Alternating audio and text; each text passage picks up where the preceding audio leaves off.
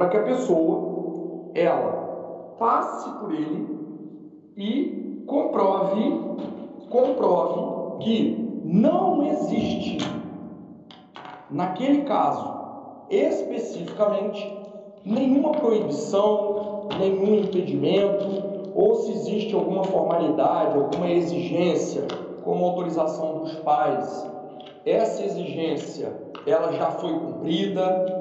Então é para isso que serve esse processo de habilitação. E o processo de habilitação ele começa no nosso código, lá no artigo 1525. E aí eu tenho aqui, ó, processo de habilitação é o processo através do qual se verifica se o Nubank está apto ou habilitado para a realização do ato do matrimônio, cuja finalidade natural é a procriação, manutenção e educação da prole, bem como assistência mútua entre os cônjuges. É um processo administrativo, não é um processo judicial, é um processo administrativo, processo esse que vai ser realizado perante o cartório do registro civil onde este casamento é, é, irá ocorrer. E aí nós vamos ver que este, este processo ele tem fases. Né? E a primeira fase deles começa aqui no artigo 1525, que são os documentos que os noivos deverão apresentar. E aí, lembrando é, é, até uma outra situação que falamos na aula passada, é que é, é, no Brasil se admite o casamento mediante procuração, tá? Tá? Acho que na próxima aula a gente já vai tratar disso, vou mostrar alguns modelos de procuração aqui para vocês. Quem trabalha em cartório, de repente já até passou por alguma lá, já viu alguma. É, é, e aí o que ocorre? Quem pode mais pode menos. Se eu posso nomear alguém para me representar no meu cerimonial de casamento, é óbvio que eu posso nomear alguém para poder fazer o processo de habilitação também em meu nome, desde que a pessoa esteja munida de uma procuração é, é, por instrumento público, com poderes específicos, etc., como a gente ainda vai tratar aqui. Então, se eu posso nomear alguém para fazer a representação no ato do casamento, eu posso nomeá-la também para que ela possa fazer o processo de habilitação em meu nome. Então, o processo de habilitação não precisa necessariamente ser feito pelos noivos, pelos nubentes. Pode ser feito por um procurador.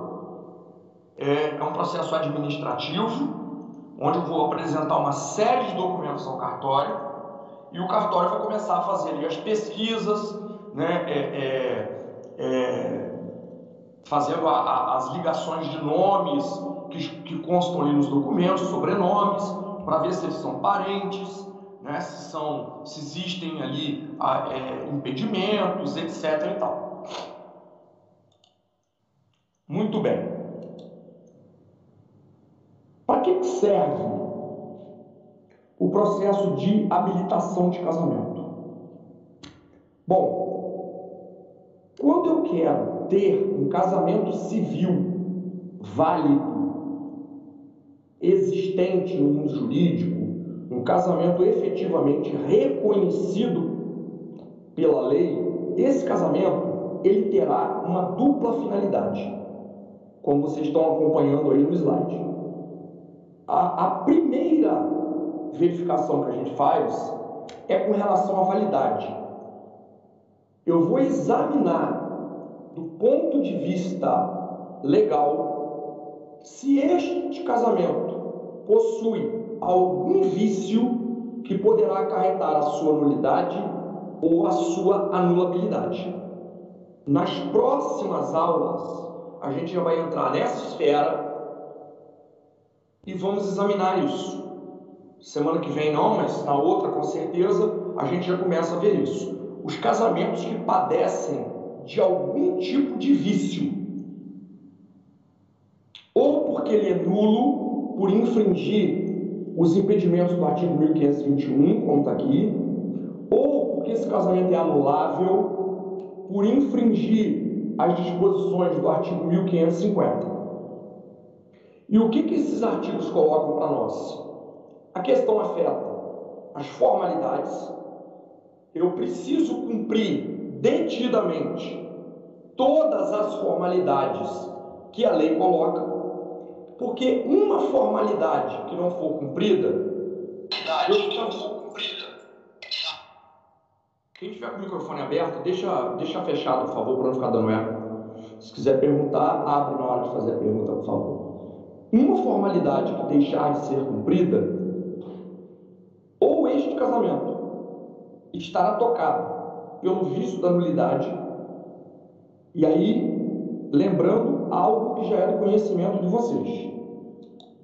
Um ato nulo é aquele ato que ele foi realizado, mas eu descumpri uma formalidade que a lei coloca. Formalidade esta tão é, é, é, importante que a lei tende a me aplicar uma penalidade. A penalidade que a lei a me aplicar é que este casamento ele não vai produzir efeitos. Todo ato que a gente realiza, como vocês já sabem, ele gera direitos e deveres para os dois lados. Quando um ato é nulo, é porque eu realizei algo que a lei diz que eu não poderia ter realizado. E a penalidade que a lei me aplica é vir e passar uma borracha, apagar do, do, do mundo jurídico os direitos e os deveres que este ato gerou. Mas é um ato inócuo. É como se fosse um balão que eu inflei e ele foi esvaziado. Ou então, quando eu descumpro uma uma solenidade, uma formalidade menos rigorosa, menos severa. E este ato, este casamento, ele é tocado pelo vício da anulabilidade. E o ato que ele é anulável, como vocês também já conhecem, ele é menos grave do que o nulo, né? O nulo é gravíssimo. O anulável é pouco grave são coisas que interessam a dentro de casa. Tem um vício ali que é de interesse doméstico. Quando a gente for estudar isso, vocês vão logo perceber. É uma coisa que é do interesse só dos noivos, quando muito dos seus representantes legais. O nulo não. O nulo está revestido de uma questão de ordem pública, matéria de cunho social. O anulável é coisa de dentro de casa. É coisa que só interessa ao casal, quando muito, aos responsáveis deles, seus representantes legais. E o anulável, ele pode ser corrigido e se converter para válido. O nulo não. Nulo é nulo para sempre. Não tem conserto. O anulável tem conserto. Com tudo que vocês já estudaram, contratos, etc. O anulável, a gente tem um prazo para reclamar não reclamei dentro do prazo que a lei determina, esse ato se converte em válido.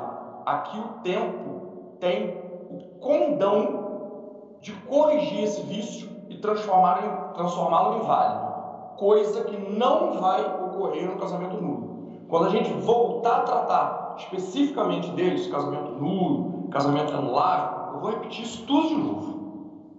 Então, eu preciso averiguar as formalidades, e eu preciso averiguar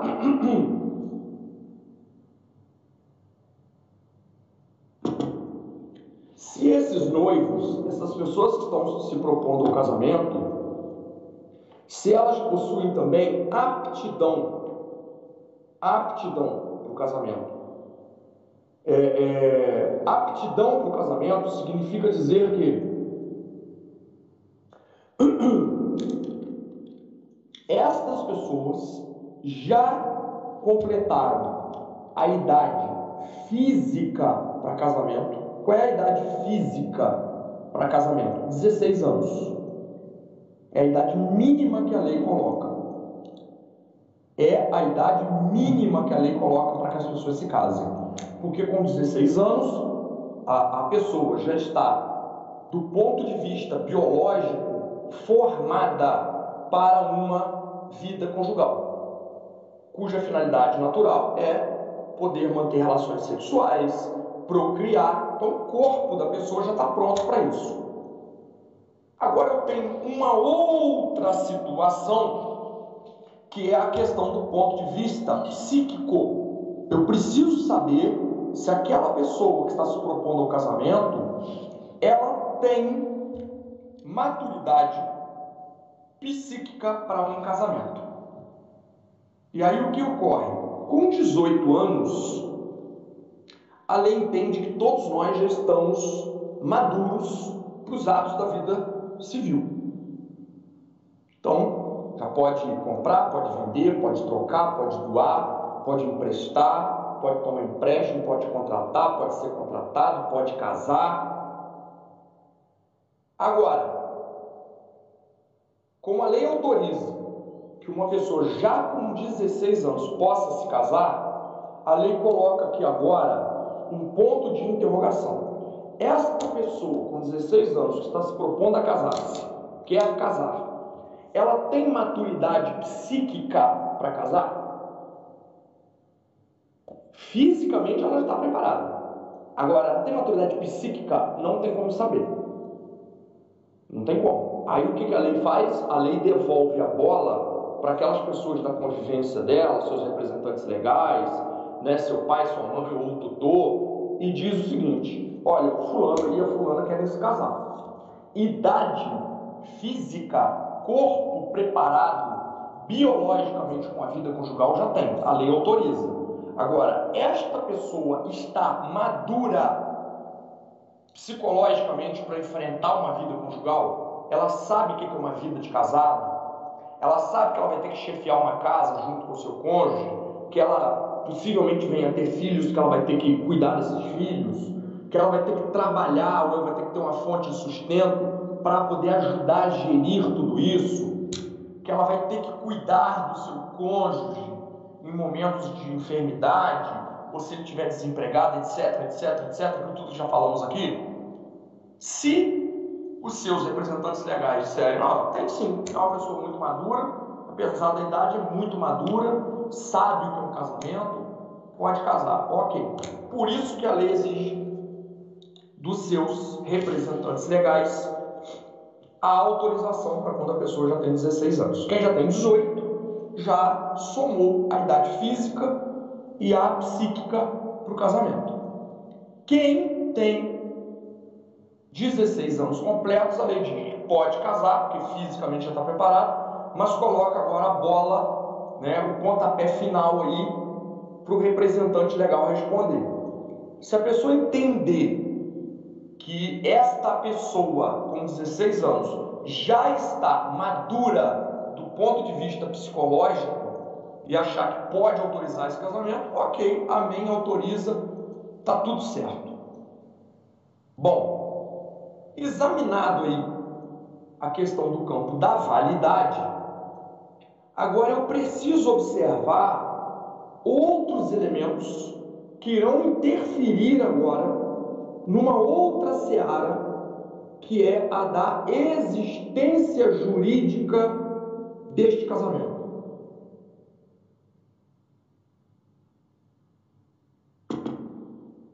Lá no artigo 1514, que já examinamos na semana passada, diz lá para nós que o casamento se realiza no momento em que o homem e a mulher manifestam perante o juiz a sua vontade de estabelecer vínculo conjugal e o juiz os declara casados. Neste artigo, eu tenho três elementos que trazem para mim aqui os pressupostos de existência jurídica, que é a diversidade sexual, o consentimento expresso dos noivos, manifestando o desejo deles de se casar, e a confirmação do ato pela autoridade celebrante. Só agora esse casamento passou a existir no mundo jurídico. Quando eu tiver ali a presença de um homem e uma mulher, aí Lembrando, botei em vermelho aqui, inclusive, para fazer o destaque. Né? A lei que regula casamento é o Código Civil, lei. Mas desde 2013, desde 2013, nós temos a resolução 175 do CNJ autorizando o casamento de pessoas do mesmo sexo, coisa que já foi objeto de avaliação na aula passada aqui. Né? Botei essa observação para lembrar. Lei é uma coisa, resolução é outra. Numa hierarquia de, de poderes, vamos dizer assim, uma resolução jamais vai se igualar ou se sobrepor a uma lei.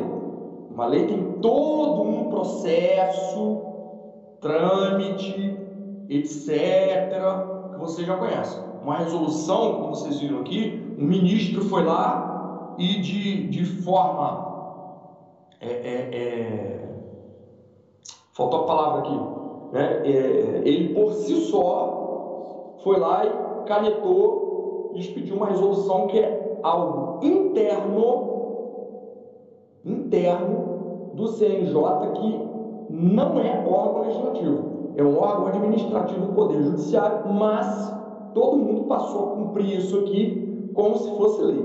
Então, botei em vermelho ali para destacar essa situação para lembrar disso do, da resolução 75, porque se vocês forem observar é, é, o código de vocês aí, pode olhar que inclusive aí, quando fala do processo de habilitação para casamento, no meu código, pelo menos aqui, antes de iniciar o artigo 1525, já tem aí uma, uma, uma remissão à resolução 175. Consentimento expresso dos nubentes. É uma outra exigência que a lei coloca. Se as pessoas não se manifestarem de forma expressa que elas querem se casar, não teve casamento. Já falamos aqui também na aula passada, silêncio aqui não pode ser interpretado como sim. Silêncio aqui não é sim nem não. A pessoa não falou nada. Ela não disse nem sim nem que não. A lei exige aqui que o consentimento seja feito de forma expressa. Não é aham, não é uhum, não é sacudir cabeça, não é fazer joinha. A pessoa tem que falar para que todos que estão ali assistindo o cerimonial ouçam dela que ela quer se casar. Porque se, numa hipótese exemplificativa, a pessoa bebeu, a pessoa está grogue, pessoa bateu a cabeça, seja lá o que for, e na hora ele for perguntado, fulano, deseja se casar com fulano de tal, não sei o que, não sei o que, não sei o que. Se a pessoa ficar em silêncio, é porque ela não manifestou vontade. E aí nós vamos ver mais adiante que a lei, inclusive, determina que esta cerimônia seja paralisada. Essa cerimônia não pode continuar. Porque, por exemplo, se essa pessoa disser sim, mas ela estiver numa situação que ela não está com o raciocínio lógico dela, se ela não está no seu raciocínio normal, que de repente ela bebeu, ela usou droga, ela fez uma cirurgia no dia anterior e o efeito da anestesia está baratinando o raciocínio dela, e ela diz o sim, este casamento é uma das modalidades de casamento anulável que nós vamos ver. Olha agora a diferença. Uma coisa é eu não me manifestar e alguém dizer lá que eu estou casado. Esse casamento ele é inexistente. Eu não falei nada. Eu disse nem sim nem não. Outra coisa é eu me manifestar, mas eu não saber exatamente o que está acontecendo, porque o meu discernimento está comprometido esse casamento agora se torna anulável. Uma coisa é eu não me manifestar, não falei nada e disseram que eu estou casado. Esse casamento é inexistente. Outra coisa é eu dizer, dizer o sim, e este sim ele foi captado mediante fraude, mediante coação, mediante ameaça, este casamento é um outro tipo de casamento anulável que a gente vai estudar. Olha a diferença. Por isso que a lei exige que, além da minha manifestação expressa, a minha vontade ela seja livre e consciente. Por isso que perguntam, é de sua livre e espontânea vontade? Porque se não tiver a manifestação e disserem que eu estou casado, esse casamento é inexistente. Se eu me manifestar, mas a minha manifestação não é consciente, ou a minha manifestação não é livre, porque eu estou sofrendo algum tipo de ameaça, este casamento ele é anulável. E por último, confirmação do ato pela autoridade celebrante. É uma outra exigência que a lei coloca. O casamento só terá ocorrido quando, após a manifestação dos noivos, autoridade celebrante disser que eles estão casados. Se vocês observarem o 1514, tem um termo aditivo aí, um e, e, e o juízo declara casados. Esse e aí é de suma importância. Só agora esse casamento ocorreu. E como também falamos na aula passada, temos aqui uma formalidade no artigo 1535, quando a lei determina, inclusive, os dizeres que o juiz de paz deverá proferir para finalizar o casamento. De acordo com a vontade que ambos acabais de afirmar perante mim de vos receberes marido e mulher, eu, em nome da lei, vos declaro casados. Agora o casamento ocorreu. Agora o casamento ocorreu. Então, uma outra hipótese exemplificativa. Estão lá os noivos, lhes foi perguntado se eles queriam casar, manifestaram que sim, e a pessoa que estava celebrando o, o, o casamento teve um mal súbito e morreu. Não houve casamento, porque não houve por parte do representante da lei ali a confirmação de que esse casamento ocorreu. Para que esse casamento ocorra, e ele tenha reconhecida a sua existência jurídica, a lei coloca que é, é, deverão estar ali sincronizados. Em sequência os noivos, né? De novo, a diversidade sexual, mas com observância à resolução. Eles deverão se manifestar de forma expressa que desejam se casar, e logo em seguida a autoridade celebrante vai proferir os dizeres do artigo 1535 e afirmar que agora eles estão casados. Pronto, agora esse casamento ocorreu, agora este casamento ele é reconhecido como existente no mundo jurídico. Se faltar um desses elementos do artigo 1514, esse casamento ele não é nulo, esse casamento não é anulável, esse casamento ele não é nada, porque ele não existe do ponto de vista jurídico. A única observância que a gente tem que fazer é com relação à diversidade sexual, só. As outras situações ali faltaram ou faltou uma delas. Esse casamento ele não é nulo, ele não é anulável, ele não é nada porque ele não existe. Questão de nulidade, questão de anulabilidade, como eu acabei de falar, são questões do ponto de vista do campo da validade. Saber se ele é nulo, se ele é anulável, se ele produz efeito, se ele não produz, se ele pode ser convalidado ou não. Esta questão do artigo 1514 nós estamos examinando o ponto de vista da sua existência jurídica.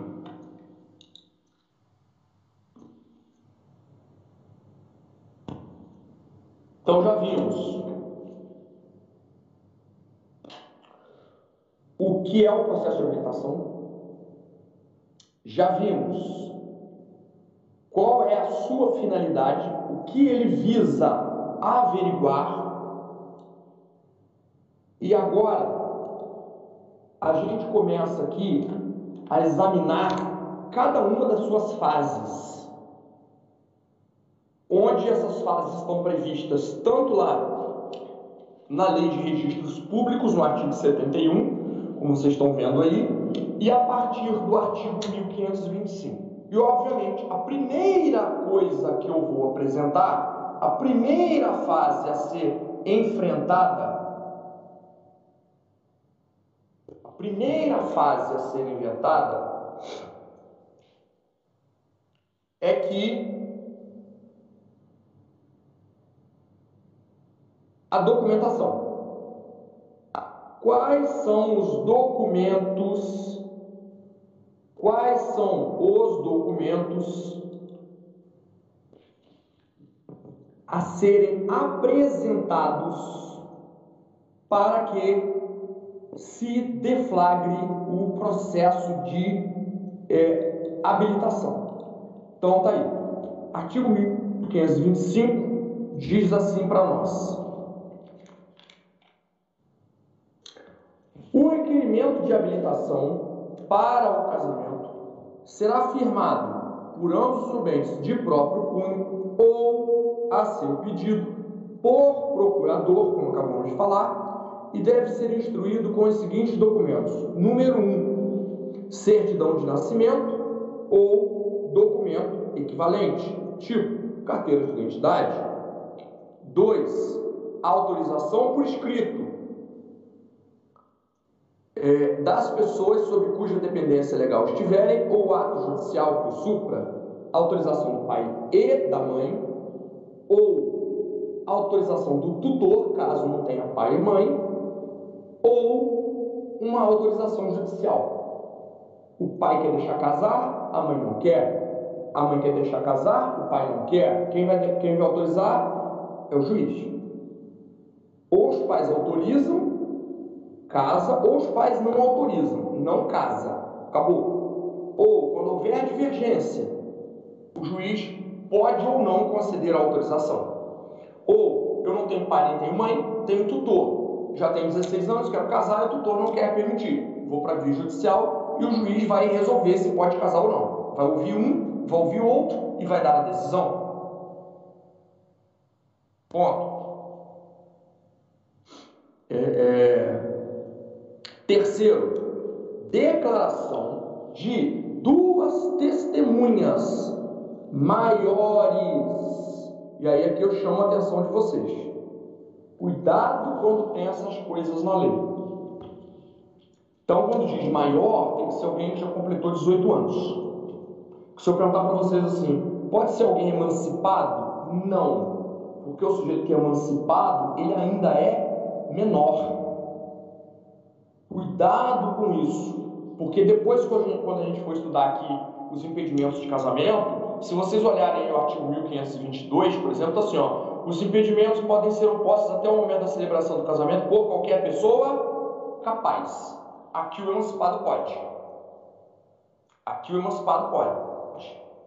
Ou então, se vocês olharem lá no artigo 128 do Código, está tratando lá de testemunhas não, não é o 128, não.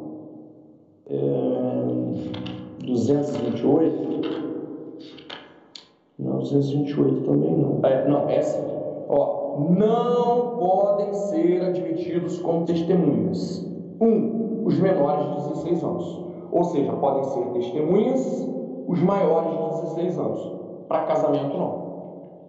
Para casamento, só maior de 18.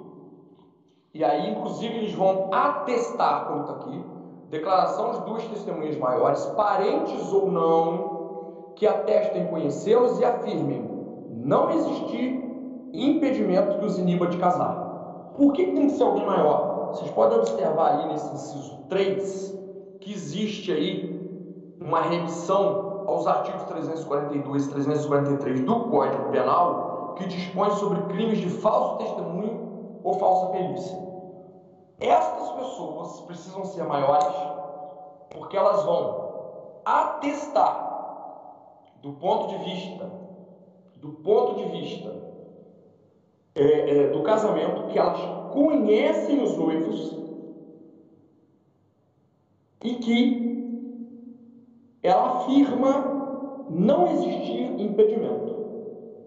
Porque se esse casamento ocorrer existir impedimento, esse impedimento vier a ser descoberto depois, E se ficar provado que essa testemunha sabia do casamento, do, do impedimento e falsamente afirmou que não existia, para burlar a lei e permitir que esse casamento ocorresse, essa pessoa vai responder por esse crime de falso testemunho.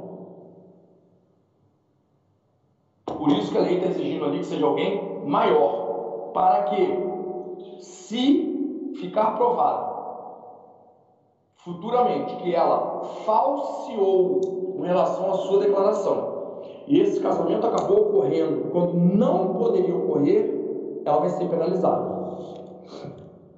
4. Declaração do Estado Civil, domicílio e da residência atual dos contraentes e de seus pais, se forem conhecidos.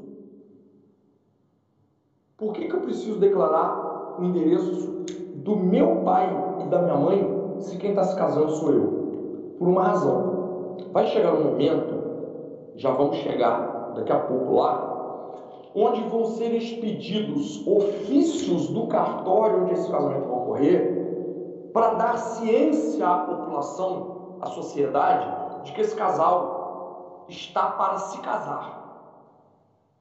Para que se alguém souber de algum impedimento, não deixe, não deixe esse casamento ocorrer. E aí o que, que ocorre? De repente, eu sou de um local muito distante. Eu estou me casando aqui na região sudeste mas eu sou, por exemplo, lá de uma cidade do interior de, do, do, do Amazonas. De repente eu não tenho impedimento aqui, mas lá eu tenho. De repente eu sou casado lá e estou me valendo de um documento falso para me casar aqui de novo. Então, o que, que a lei está determinando? Que seja expedido um ofício para o registro civil daquele local onde os meus pais é, é, residem, para que se alguém de lá tomar conhecimento deste ofício, possa vir a apontar alguma, algum impedimento. Né? Ah, mas quem vai entrar no cartório para ficar vendo ofício de edital de casamento? Bom, ninguém, né? Mas é o caminho que a lei tem. Por isso que a lei pede aqui endereço do domicílio dos noivos e dos seus respectivos pais. 5. Isso aqui é, é para o sujeito que já foi casado, né? certidão de óbito do cônjuge falecido, sentença declaratória de nulidade ou de anulação de casamento transitado julgado, ou registro da sentença de divórcio. Então, como já sabemos, só podem se casar as pessoas solteiras, viúvas, divorciadas ou aquelas que eventualmente casaram, mas tiveram seu casamento declarado nulo ou anulado. Então, o sujeito que ele é viúvo, ele vai provar o desimpedimento dele com a certidão de óbito do outro cônjuge. O sujeito que teve o casamento dele declarado nulo ou anulado, a sentença com trânsito em julgado do processo que declarou essa nulidade ou anulabilidade. O sujeito que já foi casado e divorciou-se, aí aqui a gente precisa fazer um reparo. Aqui está dizendo assim, né? É, registro da sentença do divórcio. Beleza. Isto se o divórcio foi proferido de forma judicial. Porque pode acontecer desse divórcio ter sido realizado de acordo com a Lei 11.441 de 2007, que nós já estudamos, de forma extrajudicial. E aí não vai ter sentença aqui. A pessoa que divorciou-se pelo cartório, o que ela tem é uma escritura pública. Eu estou frisando isso porque o que, que ocorre? Depois que essa lei entrou em vigor em 2007, 11.441, deveriam fazer um pequeno reparo aqui nesse inciso. Né? Como é que teria que ficar aqui o final? É, registro da sentença de divórcio ou a escritura pública do divórcio. E não fizeram. Não pode olhar aqui que não tem nem edição ali 11.441. Ah, mas se eu chegar lá apresentar a documentação toda e apresentar a escritura pública do meu divórcio, não vai valer? Vai, óbvio. Claro, todo mundo sabe da existência disso. A questão que eu estou falando é que eles vão mudando a lei, né, criam uma lei nova e não vão fazendo as adaptações nas outras leis que são necessárias. Aqui deveria ter uma menção. A escritura pública de divórcio extrajudicial ou pelo menos uma menção a Lei 11.441. E não tem. Né? Então, são aí os documentos que deverão. É, é, é, e eu acabei que nem coloquei também. Ó.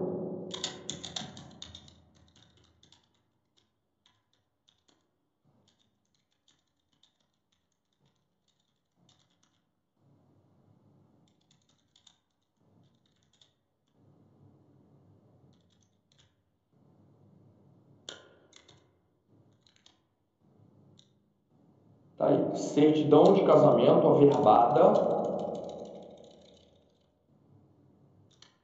Se for divorciado. Ou a escritura pública, caso este divórcio tenha sido realizado de forma extrajudicial. Vou até colocar aqui. Lei. Lei 11.441 de 2007. Pronto. Muito bem. Apresentei a documentação, passei a primeira fase. Aí o artigo 1526 vem dizendo assim, né? A habilitação será feita pessoalmente perante o oficial do registro civil com audiência do Ministério Público. Eu não sei se é do conhecimento de vocês, mas quando alguém entra com um processo de habilitação para casamento, este processo necessariamente ele tem que passar pela mão do Ministério Público para que ele averigue, averigue, né? é. se existe ali aos olhos dele algum impedimento para esse casamento. Ele vai analisar ali também a documentação apresentada, ele vai fazer ali uma, uma, uma minúcia ali para saber. Se nada for encontrado, ele vai devolver para o cartório e vai dizer ok, nada ao autor. Agora, parágrafo 1. Caso haja impugnação do oficial do Ministério Público ou de terceiro a habilitação será submetida ao juiz. Né? Toda a comarca, um dos juízes dali do local, ele tem a função de juiz do registro civil de pessoa natural. Qualquer questão afeta registro civil, problema com nome, problema com interdição, problema com emancipação, com casamento, registro de óbito, tudo que tem que ser feito pelo registro civil, se der algum problema, tem que passar para a mão dele. Neste caso aqui, só vai à mão dele se aparecer algum tipo de impugnação, ou do oficial do registro, ou do Ministério Público, ou de um terceiro. Se aparecer alguém apontando ali que esse casamento não pode ser celebrado, aí que vai para a mão do juiz para ele decidir. Caso contrário, para ali no Ministério Público. O Ministério Público disser que está ok, ok. Muito bem, 1527, segunda fase. Estando em ordem a documentação, o oficial extrairá o edital, que se afixará durante 15 dias nas circunscrições do registro civil de ambos os ubentes e obrigatoriamente se publicará na imprensa local se houver. Editais, também chamados de proclamas, é a mesma coisa. Se vocês encontrarem por aí falando em editais de casamento, proclamas de casamento, editais de proclama, é a mesma coisa. É o momento onde o registro civil, onde esse casamento está, é, é, esse processo de habilitação está em andamento, vai agora levar ao conhecimento público da sociedade que este casamento está por acontecer.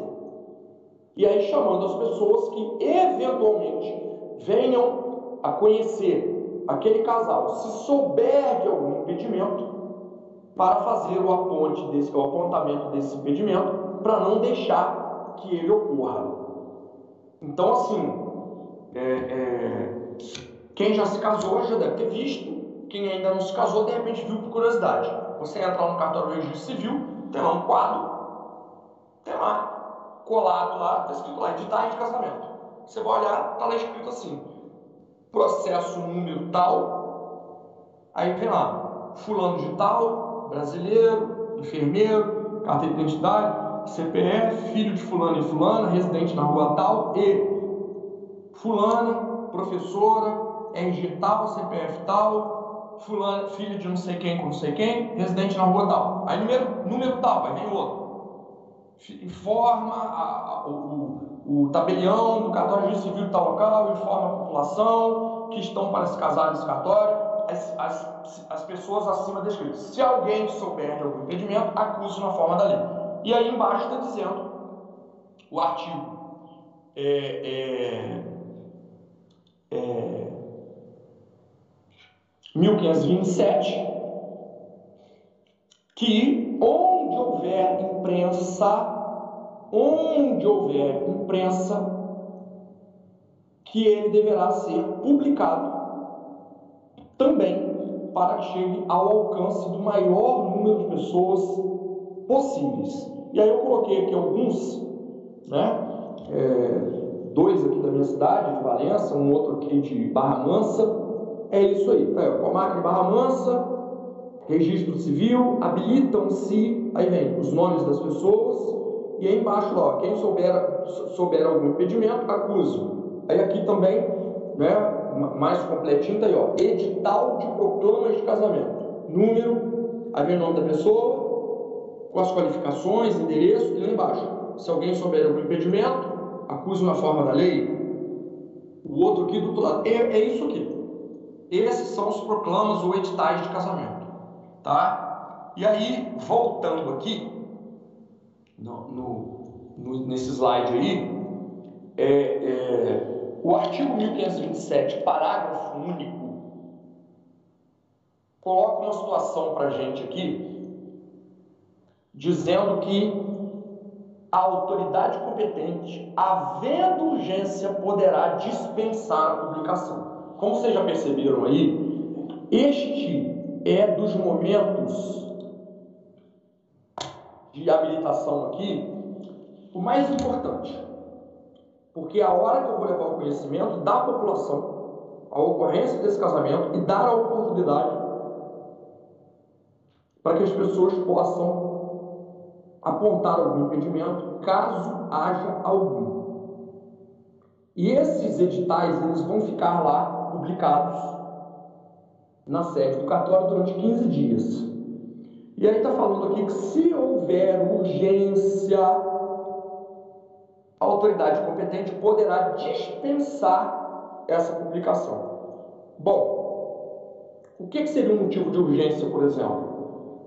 Uma pessoa que ela vai se casar com um estrangeiro, por exemplo, e ela vai embora do país para fazer um tratamento médico, que ela está com uma doença grave, e lá para o país onde ela vai vai ter mais recursos, e se ela chegar lá casada, ela vai poder ter acesso ao plano de saúde da pessoa, ou vai poder ter acesso a uma rede pública é, é, do local, ou é uma pessoa que está, por uma questão de trabalho, é, ela já estava pretendendo se casar, mas sei lá, fez um concurso público, calhou de chamarem justamente agora e ela vai embora e já quer levar o, o, o, o noivo, a noiva ali consigo, mas já quer ter, ir casado, etc.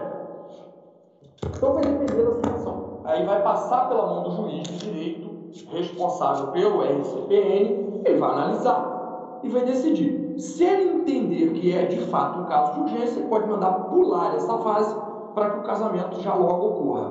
Mas aí é uma questão que vai depender de, de análise do juiz. Ele que vai analisar e vai decidir se essa situação alegada para supressão aí é de urgência ou não.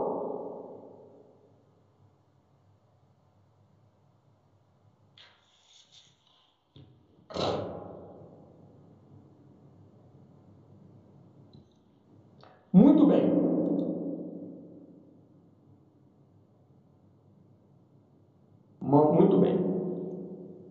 Chegamos aqui agora à terceira fase e última, que aí agora a gente pula os artigos 1529 e 1530, que a gente vai ver depois. Chegamos aí no artigo 1500 é, é, e 31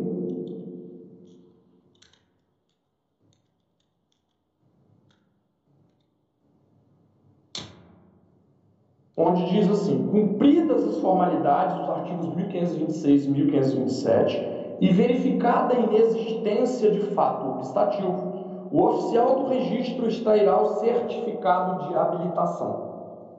Quem já casou também já viu é, o documento emitido pelo cartório dizendo que as pessoas passaram pela prova do processo de habilitação e agora elas podem se casar. E aí o artigo 1532 vem dizendo que a eficácia da habilitação será de 90 dias a contar da data em que foi extraído o certificado. Então, também para viu, tem aí duas certidões de habilitação. Depois, quem quiser ler o que está escrito aí, só destacar do PowerPoint e ampliar, tá?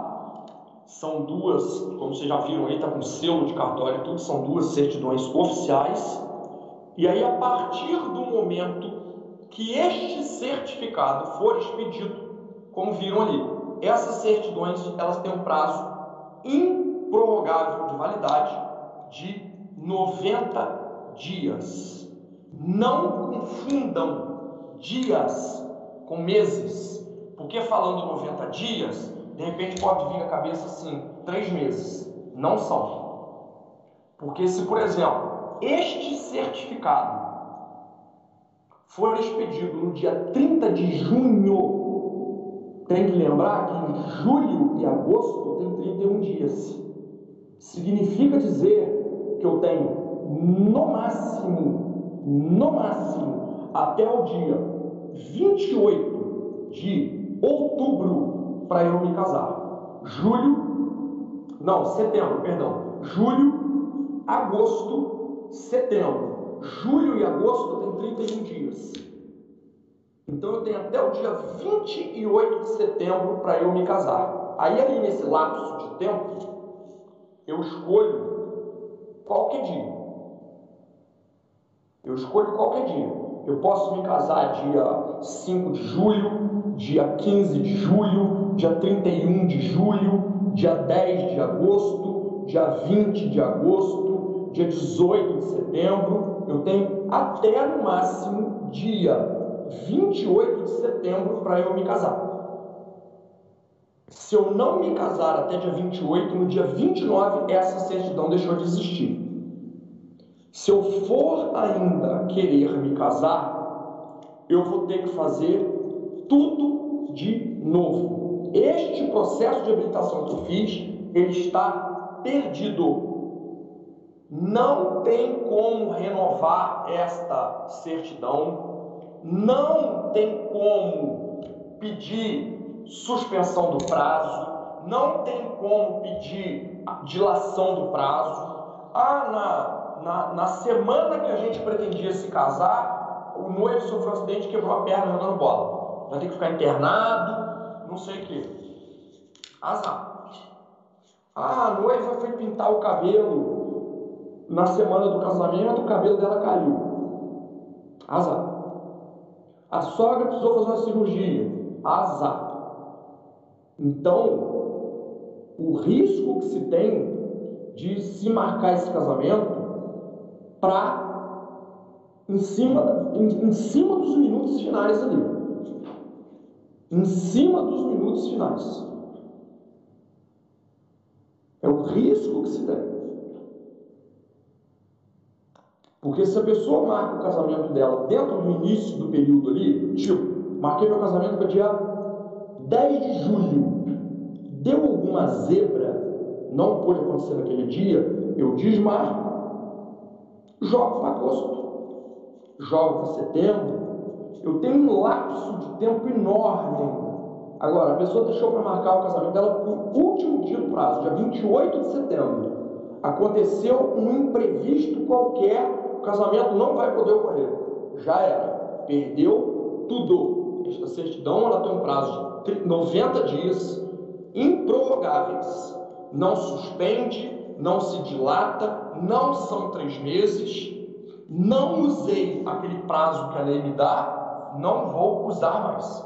Se eu quiser me casar agora, vou ter que fazer tudo de novo. Começar do zero. Então, cuidado, como eu falei aí, porque nós temos meses, tipo dezembro, janeiro, 31 dias, a mesma coisa.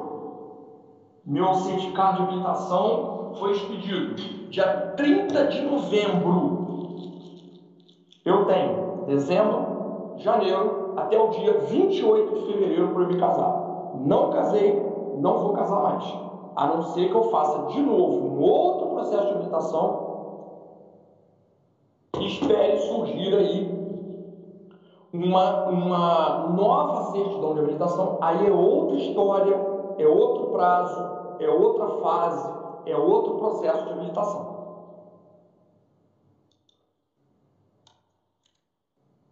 E aí, por último, aqui, né, ao, ao mesmo tempo que esse processo vai sendo realizado, tudo que vai acontecendo vai sendo registrado.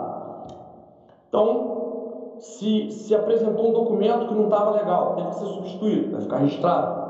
Se apareceu uma testemunha lá que não serviu, vai ficar registrado. É, pediram a supressão do prazo lá dos proclamas, fica registrado. Apareceu alguma impugnação mas essa impugnação acabou por ser rejeitada, vai ficar registrado. Para que isso? Porque se lá na frente esse casamento ocorrer e alguém vier a arguir que este casamento não poderia ter acontecido e arguir-se arguir aí uma questão de nulidade, de anulabilidade, seja lá o que for,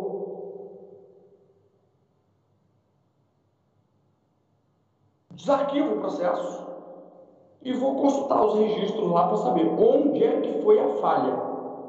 O que passou aqui que não foi percebido e se houve culpa de alguém para que essa pessoa possa ser penalizada.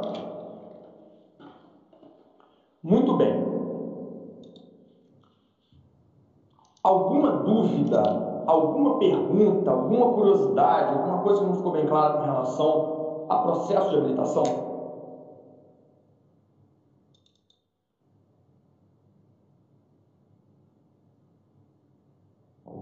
Perguntar alguma coisa?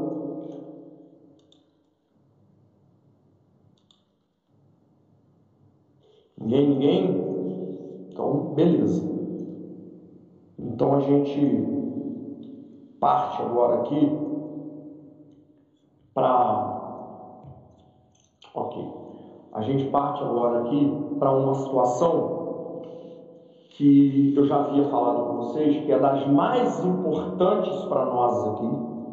A gente vai começar a ver a questão de relação de parentesco, tá? Porque já nas próximas aulas a gente já começa a ver processo de habilitação, perdão, é, é, casamento religioso, é, casamento realizado por procuração, e na sequência a gente já emenda aí com casamento nulo, casamento anulável, etc. A gente vai precisar conhecer isso, para a gente poder saber quem pode casar, quem não pode casar, por que, não pode casar. Então, o que, que a gente vai ver agora? Nós vamos ver agora as pessoas que a lei reconhece como sendo parentes nossos.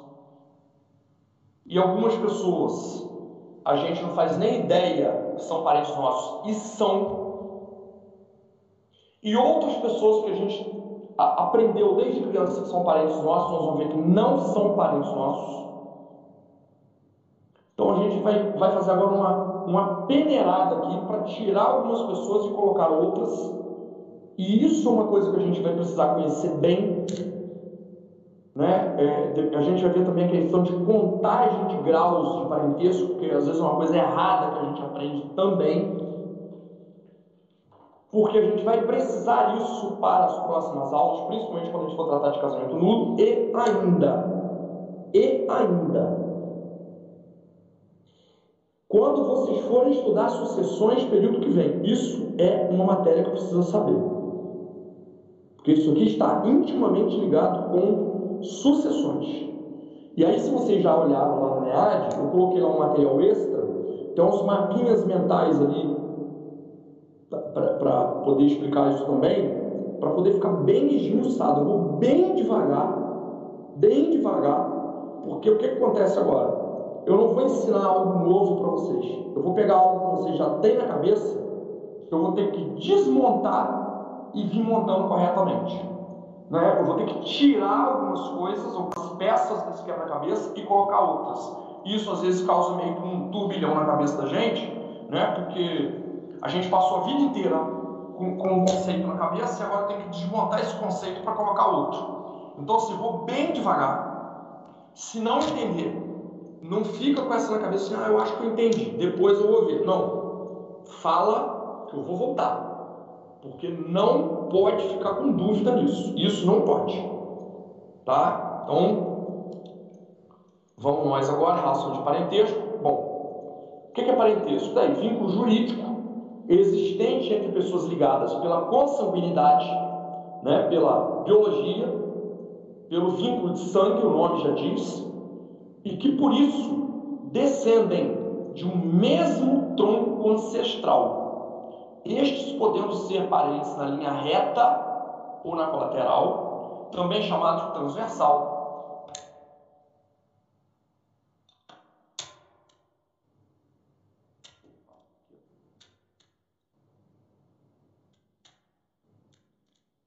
Surgindo o parentesco ainda de forma civil,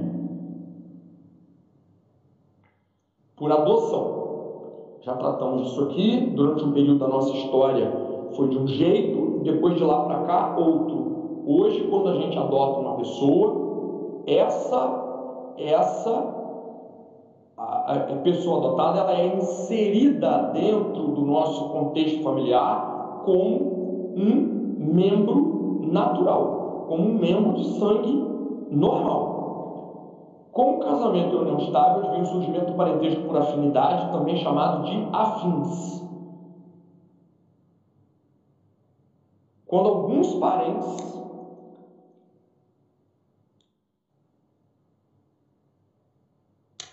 os diafins, quando alguns parentes de um cônjuge ou companheiro passam a ser parentes do outro. Então aqui nesse conceito eu já coloquei os três tipos de parentes que nós temos.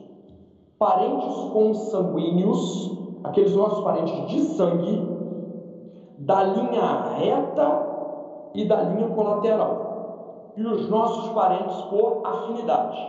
Esses parentes só terão quem casou-se ou quem passou a viver em união estável. Esses só terão os casados e os que vivem em união estável. Muito bem. E aí, efeitos decorrentes do parentesco, né? alimentos, direitos sucessórios, proibição por suspeição para que alguns parentes funcionem como testemunha em processo, surgimento do poder familiar e por aí vai. Aí, o que eu havia acabado de dizer, 1591.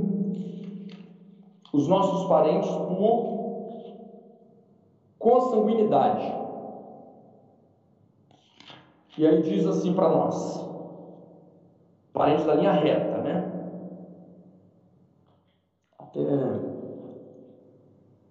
esqueci de botar um aqui.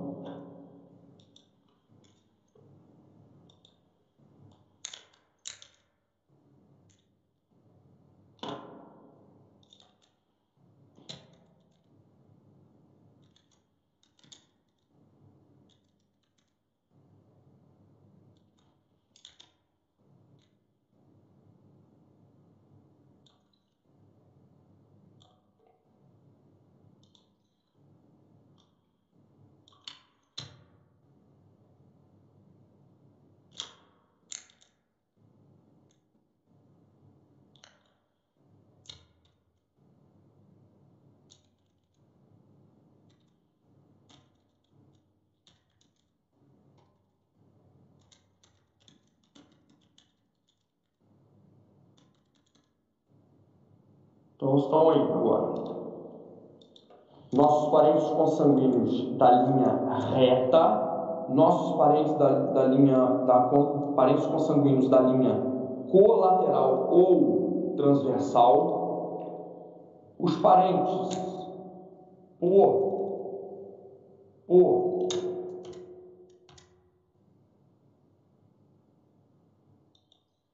adoção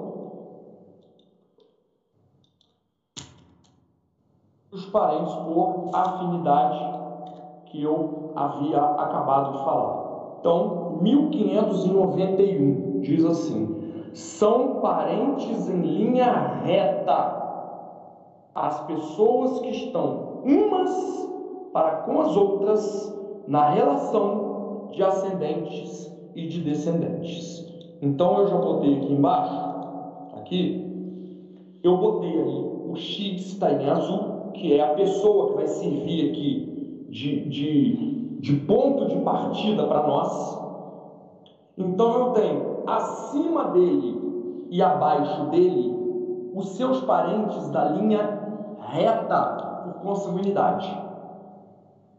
E aqui fala que são as pessoas que descendem umas para com as outras na relação de ascendentes e descendentes. Está ali. Imaginem um tronco de uma árvore, né? Exatamente isso aqui. Acima do X estão as pessoas que deram origem a ele. Abaixo estão as pessoas que descendem dele, as pessoas às quais ele deu origem. Então, eu até esqueci de colocar aqui, mas vocês podem colocar agora, acima do, do, do bisavô, ali está ali bisavô de X.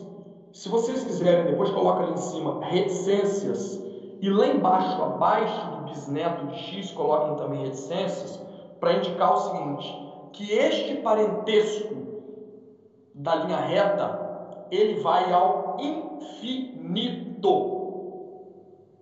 Significa dizer que aquele sujeito que veio na caravela do Pedro Alves Cabral aqui do Brasil e por aqui ficou, se apaixonou lá pela Índia Jupira e com ela teve o primeiro mestiço da sua família que deu, que deu origem à sua família aqui no Brasil, esse cara é parente seu? É. Esse cara é parente seu aquele bisneto bisneto do, do, do, do, neto do seu neto que vai nascer daqui a 200 anos é parente seu? É. Parentesco na linha reta, por consanguinidade, vai ao infinito, para cima ou para baixo. E aí, aqui, já aproveitando, né? Tá ali acima do X, o pai dele, e até aproveitando aqui, né? Óbvio, esse X aí, ele não surgiu só da existência do pai dele. Tem que ter uma mãe ali ao lado, né? Tem que juntar duas pessoas ali para formar esse X. Só que se eu for colocar aqui uma coluna de linhagem familiar da mãe, uma coluna de linhagem familiar do pai, vai ficar uma confusão generalizada aqui e a gente não sai do lugar. Não tem necessidade nenhuma, porque nós sabemos que o que vale para nós, do ponto de vista da nossa linhagem paterna, vale para nós também, igualzinho a nossa linhagem materna. Eu tenho um pai, eu tenho uma mãe. Eu tenho um par de avós paternos, eu tenho um par de avós maternos. Eu tenho dois pares é, é, de bisavós é, é, é, paternos, eu tenho também maternos, igualzinho. Então aqui a gente está trabalhando com uma linhagem só para clarear aqui para nós e podermos entender. Então vem ali pai, avô, bisavô. Agora pergunta: acima do bisavô, quem vem? Abre o microfone aí que fica mais fácil. Quem vem acima do bisavô?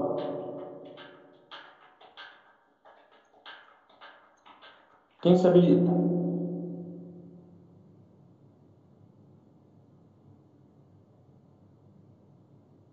Ninguém?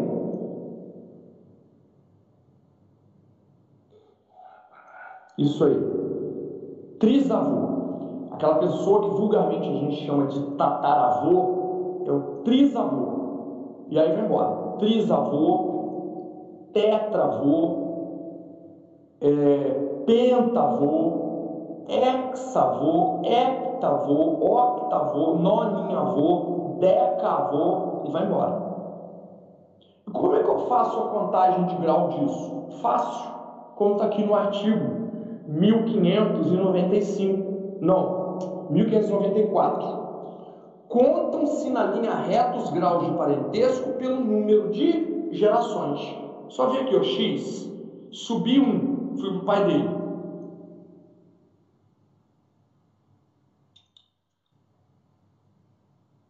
Depois do trisavô, não. Vai ao infinito. Vai embora, Ana. Como eu falei aqui, aquele sujeito que desembarcou aqui na, na caravela do Pedro, do, do Pedro Álvares Cabral, é parente seu. Se você souber a sua árvore genealógica e conseguir contar até chegar lá em cima, vai embora. E aí como é que faz a contagem? Exatamente como está aqui. Para cima, pai, primeiro grau na linha reta ascendente.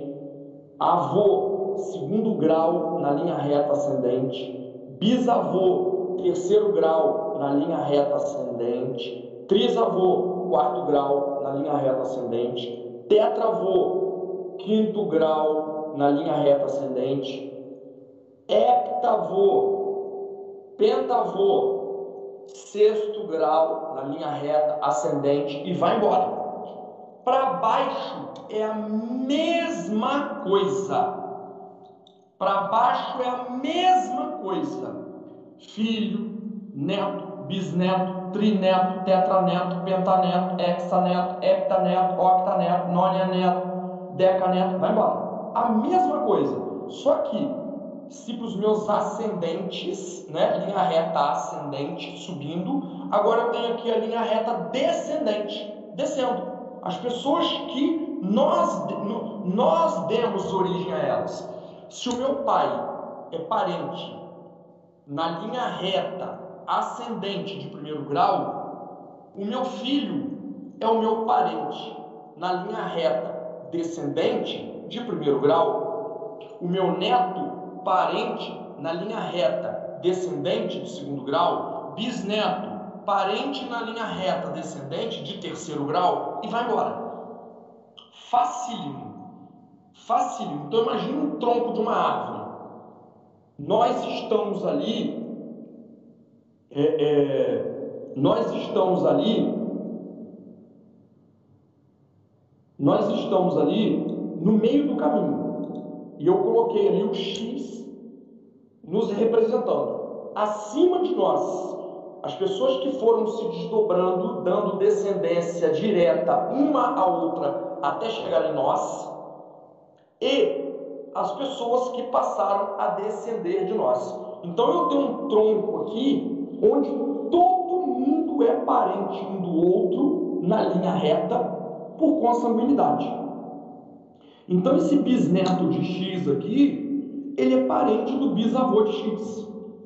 Como é que eu vou fazer essa contagem? Simples. Se eu pergunto assim, o que, que o bisavô de X é do bisneto de X? Né? Eu acho que fica até melhor aí depois é, é, é, a gente substituir aí esses pai de X, avô de X, a gente botar de repente nomes. Não sei se fica melhor para vocês assim. Mas é simples, vou partir do bisneto. Vou subir lá em cima, subir lá em cima é ótimo, né? Vou lá em cima no bisavô. Um, dois, três, quatro, cinco, seis. Então, o parentesco deles aí é na linha reta, consanguíneo, de sexto grau. Aí o que vai depender para mim é se eu perguntar assim: o que, que o bisavô de X é do bisneto de X? Parente consanguíneo na linha reta ascendente, ascendente de sexto grau. Agora, se eu inverter a pergunta, o que, que o bisneto de X é do bisavô de X? Parente consanguíneo na linha reta descendente de sexto grau. Por que isso? Porque eu vou ter que partir, olha a pergunta que eu fiz. O que o bisneto de X, que está lá embaixo, é do bisavô de X. Eu vou ter que partir do bisavô de X e descer para chegar até esse bisneto. Agora, se eu pergunto, o que, que o bisavô de X é do bisneto de X? O bisavô está lá em cima. Eu vou ter que partir lá de baixo para chegar nele? Parente consanguíneo na linha reta, ascendente de sexto grau. Então, o que a gente precisa aprender aqui é isso. O que a gente, o que a gente precisa aprender aqui é isso. Que são parentes consanguíneos de linha reta? Aquelas pessoas que elas descendem diretamente umas das outras. Elas estão umas para com as outras na relação de ascendente e descendente. Então, essas pessoas aqui desse ramo que eu coloquei aqui, o X, o pai de X, o avô de X, o bisavô, o filho, o neto, o bisneto, todos eles são parentes um do outro. Né? O pai de X é o avô do filho dele. O pai de X é o bisavô do neto dele. O pai de X é o trisavô do neto de X. E por aí vai. Como eu faço esta contagem? Pulando de grau em grau, de geração em geração. O que vai mudar é eu dizer se é um parente da linha reta ascendente ou é um parente da linha reta descendente se eu estou tratando das pessoas que estão abaixo de nós, as quais nós demos descendência a elas, ou aquelas pessoas que estão acima de nós, que foram elas que nos deram descendência. É, ou então aqui, né? Por exemplo, o que, que o avô de X é do neto de X? Ó, tô lá em cima, o avô é a pessoa que eu estou procurando, é o alvo da minha pergunta. Então eu vou ter que partir lá de baixo, do neto x, e subir. Um, dois, três, quatro. O avô de x é parente consanguíneo na linha reta ascendente do neto x de quarto grau. Agora vamos dar a pergunta: o que, é que o neto do x é do avô de x? Ter que descer. Estou lá no avô. Um, dois, três, quatro. Parente consanguíneo na linha reta descendente de quarto grau.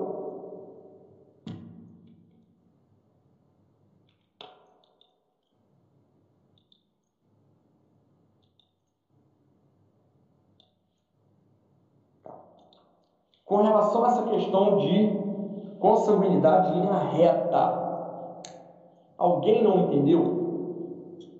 Se não entendeu, não tem problema nenhum. Nenhum. A gente fica só nisso que hoje eu preciso.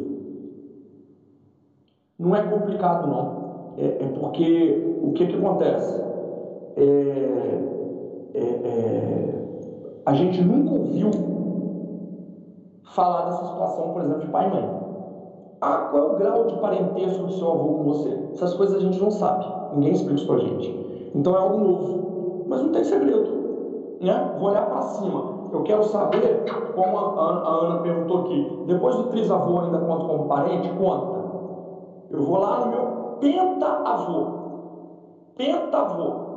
Bisavô, trisavô, tetravô, pentavô. Quatro gerações, ó, bisavô, trisavô, tetravô, pentavô são quatro gerações acima do meu avô. Meu avô, meu pai, primeiro grau. Meu avô, segundo grau. Meu bisavô, terceiro. Meu trisavô, quarto. Meu tetravô, quinto. Meu pentavô, sexto. Parente, na linha reta, consanguíneo, ascendente de sexto grau.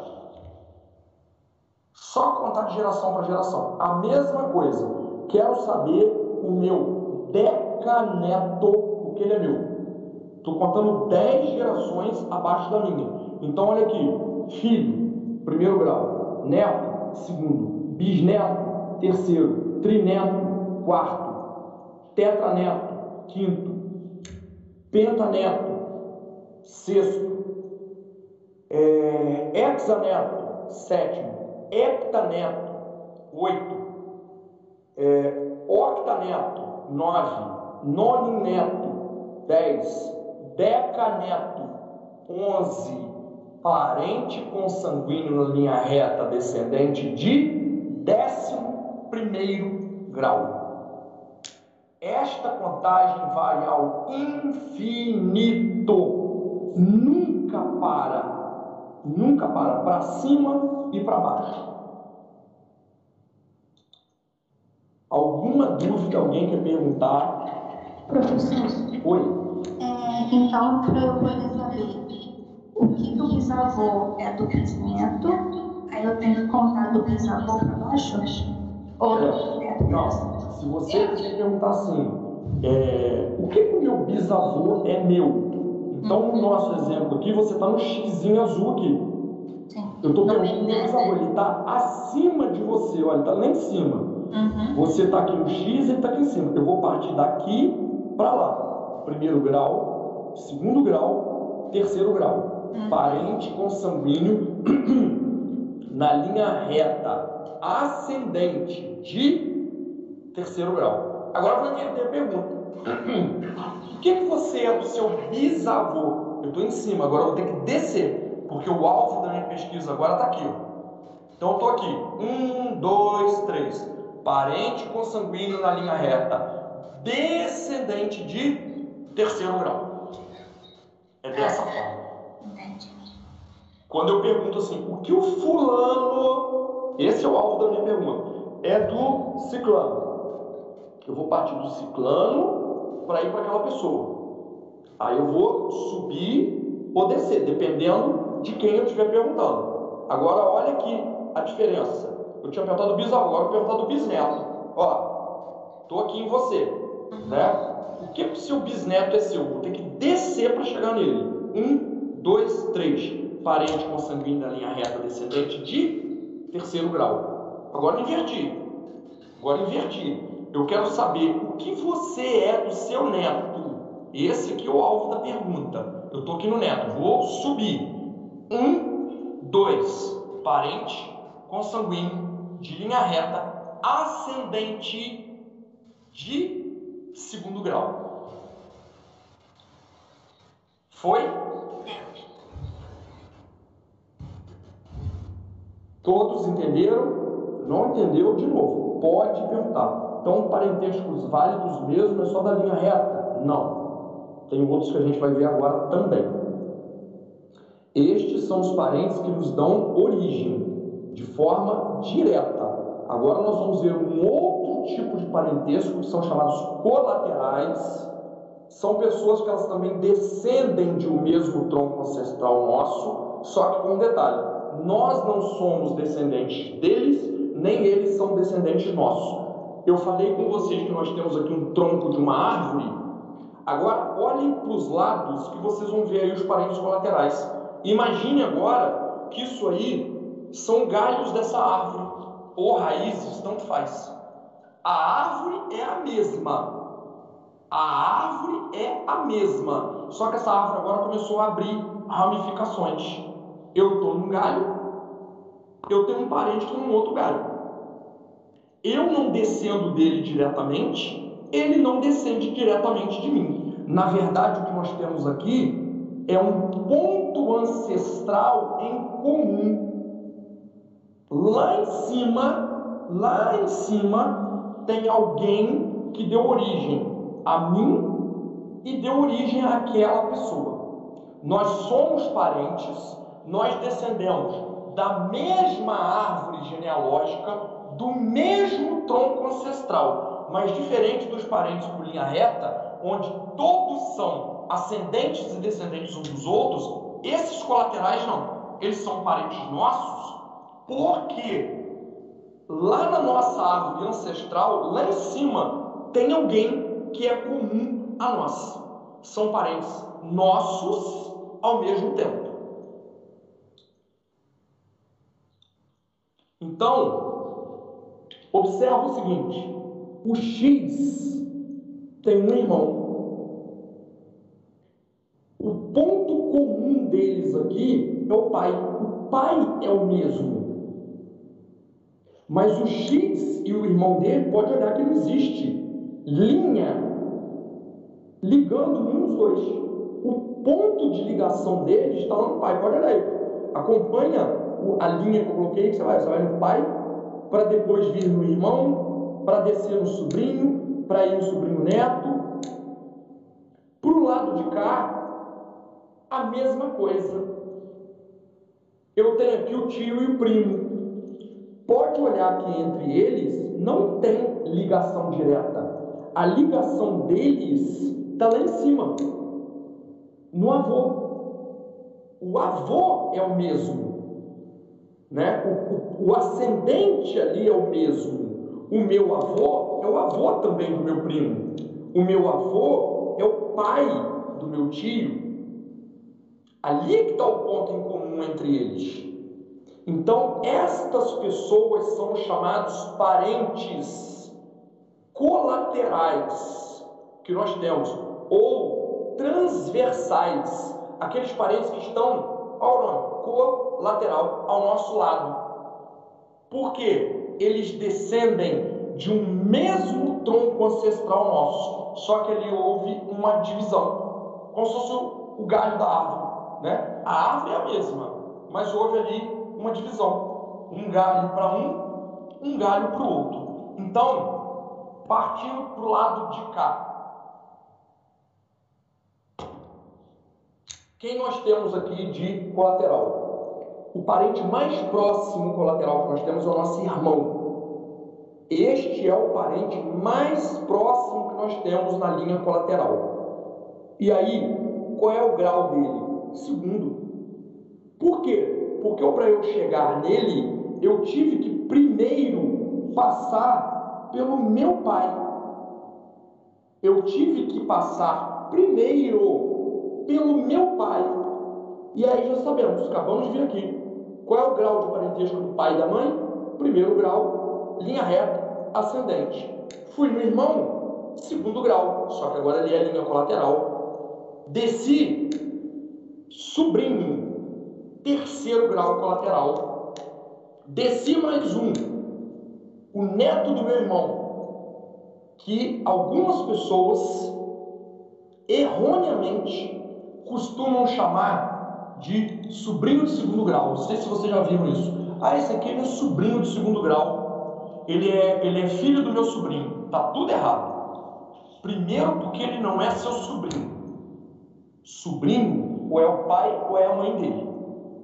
Ele é o sobrinho neto.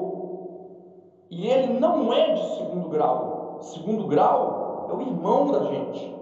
Ele é de quarto grau. E ali acaba o parentesco. Porque lá no artigo 1592, perdão, 1594, diz assim: Contam-se na linha reta os graus de parentesco pelo número de gerações, e na colateral também pelo número delas, subindo de um dos parentes até o ascendente comum e descendo até encontrar o outro parente. E aí, lá em cima no 1592, diz assim para nós: são parentes em linha colateral ou transversal até o quarto grau. As pessoas provenientes de um só tronco sem descenderem uma da outra. Então, se no parentesco de linha reta conta-se ao infinito, na colateral não.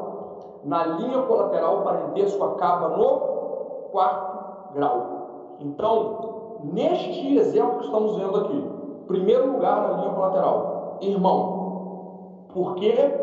Porque eu tenho que sair do, do, do X aqui, para eu chegar ao irmão dele, eu tenho que passar pelo pai. E no pai nós já sabemos que é de primeiro grau. Fui no pai, primeiro grau. Fui no irmão, segundo grau. Só que o irmão agora é colateral. Desci, sobrinho, terceiro grau. Desci, sobrinho neto. O neto do meu irmão é o meu sobrinho neto. Se vocês observarem nesse gráfico que eu fiz aqui, vocês vão ver que as pessoas estão na mesma linha. o pai de X é o pai do irmão dele também. O filho de X está na mesma linha do filho do irmão dele. O neto do X está na mesma linha do neto do irmão dele. Tudo certinho. Então, do lado de cá, irmão, segundo grau, sobrinho, terceiro grau, sobrinho neto, quarto grau, acabou o parentesco. Por isso que eu botei uma linha aí traceja, tra, traçando aí, acabou o parentesco. Aqui não tem mais parentesco com o X. Mas tem relação aqui do pai dele para cima. Porque aqui, ó, bisavô deu origem ao avô, o avô deu origem ao pai, o pai deu origem aos dois aí, ao X e ao irmão dele, né? Então aqui, o, o, o, partindo aqui do pai, o pai, ele teve dois filhos e vai embora. O sobrinho do X aqui é neto dessa mesma pessoa. O neto do, do X é bisneto do, do, do, do pai dele, e por aí vai. Aqui eu tenho linha reta de um lado e de outro. Então, quando eu digo ali que acaba o parentesco aqui no sobrinho neto, acaba o parentesco com X, com o pai dele não. Com o pai dele aqui continua sendo linha reta. Né? O pai dele teve dois filhos. É linha reta para um lado, é linha reta para o outro. Então aqui não, não muda. O que muda aqui é na questão da linhagem colateral. Irmão, sobrinho, sobrinho neto. Ponto, parou, acabou. Segundo grau, terceiro grau, quarto grau. Parou. Então, esses são os três primeiros parentes que nós temos.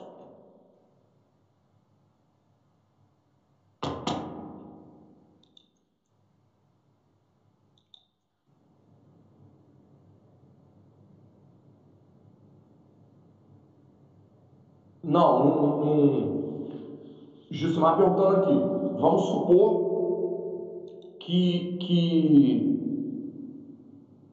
a mãe aqui do X fosse uma, a mãe do irmão dele fosse outra, fazer diferença? Não, porque eu estaria partindo aqui da análise do ponto de vista da linhagem paterna, o pai é o mesmo, então não ia fazer diferença nenhuma.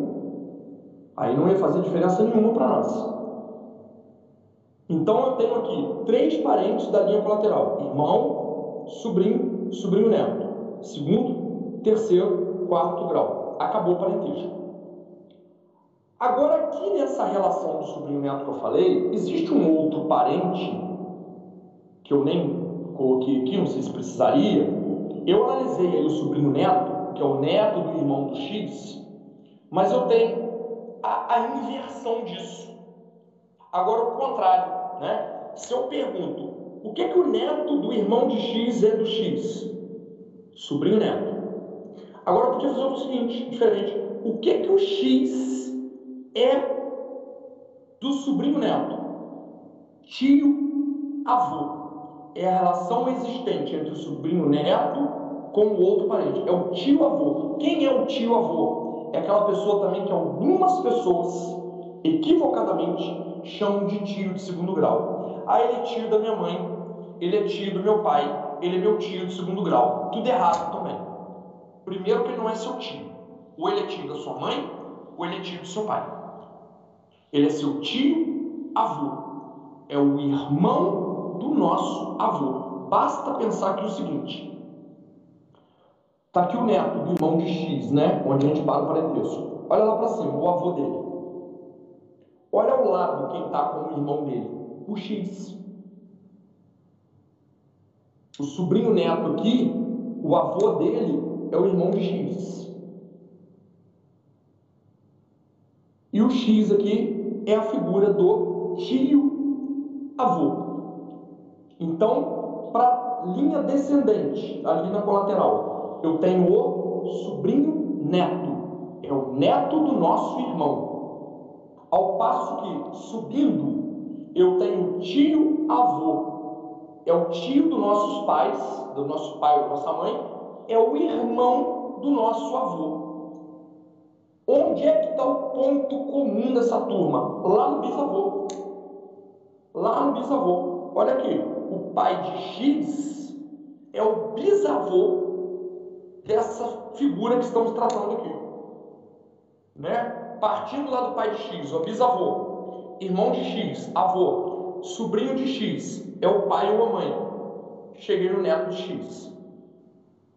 No, no perdão, cheguei no, no, no, no sobrinho neto de X. Então, sobrinho neto é o filho, é o neto do nosso irmão. Tio avô é o irmão do nosso avô, quarto grau. Então, peguei do X, pai, um, irmão, dois, sobrinho, três, sobrinho neto, quatro. Vou ao contrário agora, partir aqui do sobrinho neto. Um, dois, três, quatro. Cheguei lá no X. Então, nesta turma aqui que examinamos, parentes colaterais, irmão, sobrinho, sobrinho neto com o tio avô, segundo grau, terceiro grau, quarto grau. Então temos aqui quatro parentes da linha colateral. Segundo grau, irmão, que é o colateral mais próximo que nós temos. Terceiro grau, que é o sobrinho. Quarto grau, que é o sobrinho neto, com o tio avô. Agora para o lado de lá. Para o outro lado agora. Temos ainda ali outros dois parentes, como vocês já identificaram: o tio e o primo. E aí, como falamos aquela hora, parente colateral, como é que eu faço? Eu tenho que ir lá no ancestral em comum, onde é que está a ancestralidade em comum deles? Está lá no avô de X. O avô do X é o pai do pai dele e, por óbvio, é o pai do tio dele. E o avô de X é o avô também do primo. Está aqui. Só olhar aqui dá para ver, identificar normalmente. Não posso pular de uma pessoa para outra. Porque não existe vínculo entre eles. O vínculo está lá em cima, no avô. Então vou sair do X, já sei. Vou no pai dele, primeiro grau. Vou no avô, segundo grau. Só que aqui é linha reta. Agora vou para o tio. Terceiro grau tio, parente colateral de terceiro grau, porque eu fui no meu pai, do meu pai fui no meu avô, do avô fui no meu tio. Terceiro grau. Vou descer ao primo, quarto grau, e aqui acaba o parentesco. Então, aqui para desmistificar uma outra coisa que a gente aprende errado, né? Ah, seu primo de primeiro grau. Não existe primo de primeiro grau como acabamos de ver aqui, não existe parente colateral de primeiro grau nenhum. Os únicos parentes de primeiro grau que nós temos, pai e mãe, e assim mesmo eles são consanguíneos de linha reta ascendente, e o nosso filho, que é o parente consanguíneo de linha reta descendente. Não existe parente, parente colateral de primeiro grau. O parente colateral mais próximo, não. Eu não falei que não é parente, não. Você entendeu errado. Parente colateral mais próximo que nós temos é o nosso irmão. E olha só, ele já é de segundo grau. Primo, primo, parente colateral de quarto grau ponto, e ali acaba o parentesco. Aquele filho do primo que nós vulgarmente chamamos de primo de segundo grau, não é parente nosso, é parente do meu pai, porque aí nós vamos ter aqui uma relação de tio-avô com sobrinho-neto, tá? Basta olhar aqui, olha onde está aqui o pai de X e olha lá o filho do primo. Vou pegar a partir do meu pai, então, vou subir Ó, um, dois, três, quatro. Eu tenho aqui uma relação sobrinho-neto com tio-avô. Por que, que o filho do meu primo é parente do meu pai?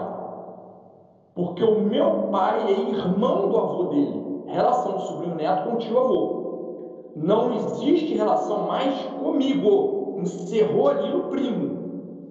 Primo é parente de quarto grau.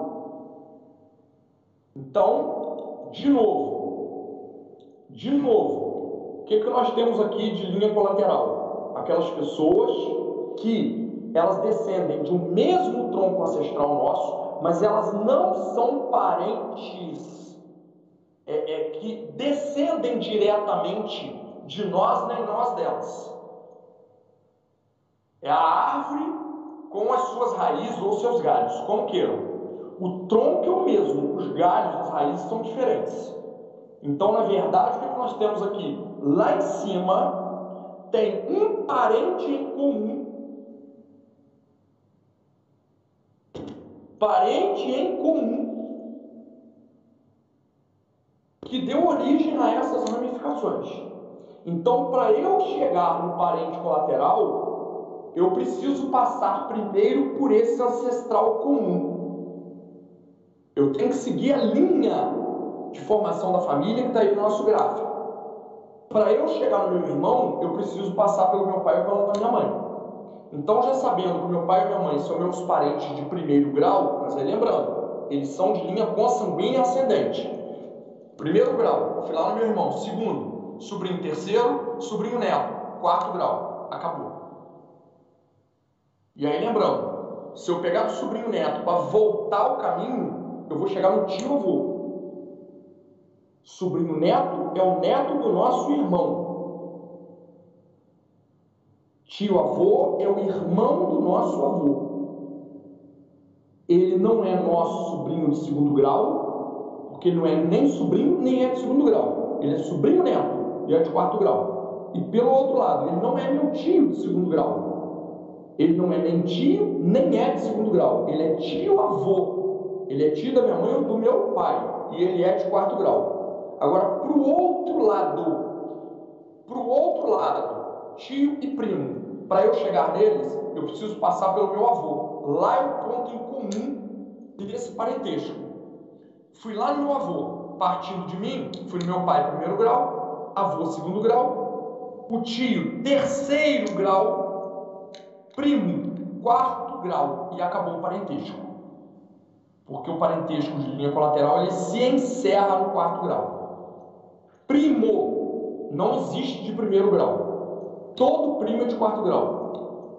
Como não existe parente colateral de primeiro grau, nenhum. O parente colateral mais próximo que nós temos é o nosso irmão, e ele é de segundo grau filho de primo, que vulgarmente nós chamamos de primo de segundo grau, não é parente nosso, é parente dos nossos pais, porque aí vai haver entre eles uma relação de tio avô com sobrinho dela. Nosso não é parente.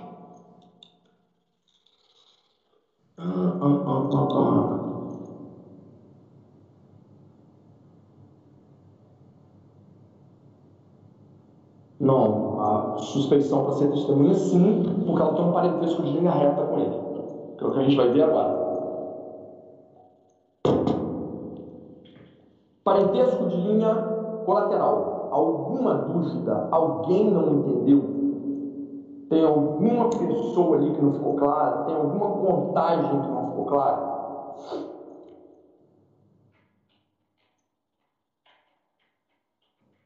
Ninguém então a gente vai partir para a última aqui para a gente encerrar por hoje, que são os parentes consanguíneos. Que bom, que bom. Eu vou até fazer o seguinte depois, eu vou substituir esse slide lá no NEAD. Eu vou, eu vou trocar esse negócio que eu coloquei aqui, neto, filho do X. Eu vou colocar nomes de pessoas, Maria, Pedro, não sei o quê. É, e ao lado eu coloco irmão do Pedro, sobrinho do Pedro. Eu acho que vai ficar mais, mais limpo para a gente poder entender. Tá? Aí eu, depois eu substituo lá no, no NEAD. É, também achei agora, Jéssica, fica melhor assim. Né? Porque você consegue olhar ali, identificar as pessoas da sua família, acho que fica melhor. É. Não fui muito feliz nisso aí, não. Botei assim, mas não ficou bom não. Agora que eu. Aí eu vou, vou substituir, mais tarde vocês baixam de lá para poder trocar. Tá? E aí aqui,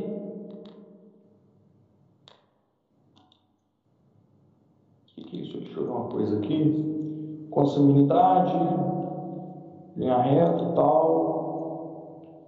Direito canônico, beleza. Agora eu tenho aqui os parentes por afinidade. Esses parentes, olha só, o que, que acontece? Parente de linha reta, todos nós temos, óbvio. Né? Nós não nascemos do broto da rosa. A gente surgiu por descendência de outras pessoas. Alguns de nós já têm descendentes, né? já tem filho, já tem neto. Parente colateral, via de regra, todos nós temos. Né? Tem um tio, tem um primo, tem um irmão, tem um sobrinho, a não ser que a gente venha de famílias tradicionalmente de filhos únicos. Né? Se os meus avós são filhos únicos, eu não tenho tio, óbvio, não vou ter primo. Se os nossos pais, não, perdão, se os nossos avós são filhos únicos, a gente não tem tio avô. Se os nossos pais são filhos únicos, a gente não tem tio e, consequentemente, não tem primo. Se nós somos filhos únicos, nós não temos irmãos, não temos sobrinho, não temos sobrinho neto. Mas isso é muito difícil, né? Difícil. Normalmente, um ou outro a gente tem. Um ou outro a gente tem. Né? E, resumindo ali, quantos são os parentes colaterais? Seis. Irmão, sobrinho, sobrinho neto, tio avô, tio e primo. Seis parentes. Um de segundo grau, que é o irmão. Dois de terceiro grau, que é o tio e é o sobrinho e três de quarto grau, que é o sobrinho neto, o tio avô e o primo. Bom, e agora? E a afinidade? Só terá esse parente quem casar ou for viver em união estável. O artigo 1595 coloca assim para nós: cada cônjuge ou companheiro é aliado aos parentes do outro pelo vínculo da afinidade. Só que aqui esse parentesco ele é limitado. Eu estou falando isso porque é comum, às vezes, a gente escutar assim, a sua casa, aí o cara fala assim, ah, a minha, a minha cunhada teve um bebê hoje, não sei o que, minha sobrinha. Não. É sobrinha da sua esposa, do seu esposo. Ah, o tio fulano, meu tio fulano, que é tio da minha esposa, não, é tio dela. É tio dela. Os parentes por afinidade como está aqui no artigo 1595, parágrafo 1, diz assim: o parentesco por afinidade limita seus ascendentes aos descendentes e aos irmãos do cônjuge ou companheiro. Parentes por afinidade são só esses que eu coloquei aí no cantinho de cima do nosso slide aí. Tá? Tá aí. João casou-se com a Maria. Os parentes da. Vou trocar isso também para não ficou bom, não. Os parentes da Maria, que vão passar a ser parentes de João, são o pai dela, a mãe dela e o filho dela. Então, ali, esses parentes da linha reta, ascendente e descendente dela, que são consanguíneos da Maria, vão passar a ser parentes por afinidade de João. Então eu vou passar aqui a ter sogro, sogra com genro, e eu vou passar a ter aqui o filho da Maria com relação a João, o seu enteado. Então, parentes da linha reta por afinidade: sogro, sogra, genro, nora, padrasto, madrasta e enteado ou enteada. Eu não botei aqui, mas eu vou fazer um. Vou tirar isso daqui, vou fazer um outro slide. Vou colocar aqui as relações do parentesco do lado da Maria com João, do João com a Maria. A relação é a mesma. Né? Pai e mãe de João passam a ser sogro e sogra de Maria, a nora. Pai e mãe de Maria passam a ser sogro e sogra de João. Maria tem um filho que não é filho do João, é filho dela. Ele passa a ser enteado de João. João passa a ser seu padrasto. João tem um filho que não é filho da Maria, filho só dele. Com esse casamento, com essa união estável, Maria passa a ser a sua madrasta. Relação de madrasta e enteado ou enteado. Então, o que, que nós temos aqui de linha reta? sogro, sogra, genro, nora, padrasto, madrasta, enteada, enteada. Como é que eu conto esse, esse parentesco? Muito simples. Do mesmo modo que acabamos de contar aqui. Não estou tratando de parente é, é, consanguíneo de linha reta. Vai continuar sendo a mesma coisa, só com um detalhe. Como é que eu me refiro aos pais da Maria? Parente consanguíneo na linha reta ascendente de primeiro grau. Agora, como é que eu me refiro a eles na qualidade de sogro e sogra com relação a João? Parente consanguíneo na linha reta ascendente de primeiro grau por afinidade ou afins. Só vou botar isso no final. Como é que eu me refiro ao filho da Maria com relação a ela? Parente consanguíneo na linha reta descendente de primeiro grau. Como é que eu me refiro a essa figura agora com relação ao seu padrasto ou sua madrasta? Parente consanguíneo na linha reta descendente de primeiro grau, por afinidade ou afim. Se colocou esse por afim ou afinidade ao fim da frase, você já vai logo entender que a relação que eu tenho ali ou é de sogro, sogra com seus genro e nora, ou é uma relação do seu padrasto ou madrasta com seu enteado ou enteada. Ascendente, parente consanguíneo na linha reta ascendente de primeiro grau, meu pai e minha mãe. Por afinidade ou afim, bom, não é meu pai e minha mãe, é o pai e minha mãe do meu cônjuge, é o meu sogro e sogra.